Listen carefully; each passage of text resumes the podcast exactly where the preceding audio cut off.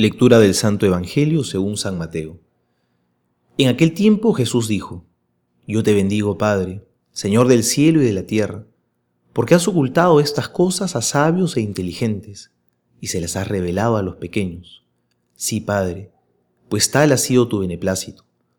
Todo me ha sido entregado por mi Padre, y nadie conoce bien al Hijo sino el Padre, ni al Padre le conoce bien nadie sino el Hijo y aquel a quien el Hijo se lo quiera revelar. Palabra del Señor, gloria a ti, Señor Jesús.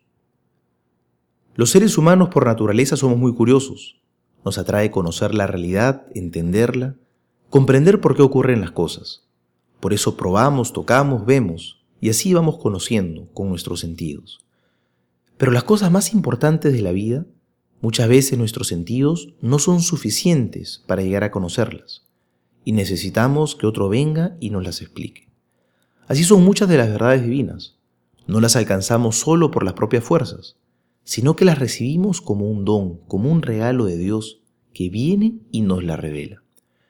El Evangelio nos habla justamente de esto. Dios se revela. Pero ¿cuál debe ser nuestra disposición, nuestra actitud para recibir esta, esta revelación?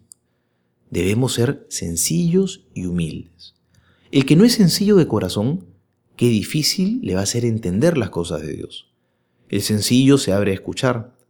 Solo cuando somos sencillos y humildes, nos ponemos en las manos de Dios, confiamos en sus planes, no nos desesperamos cuando la realidad se pone adversa.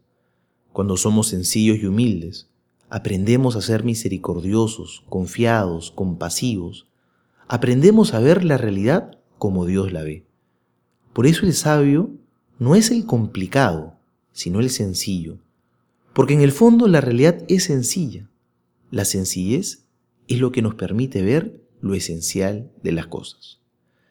Soy el Padre Juan José Paniagua y les doy a todos mi bendición en el nombre del Padre y del Hijo y del Espíritu Santo. Amén.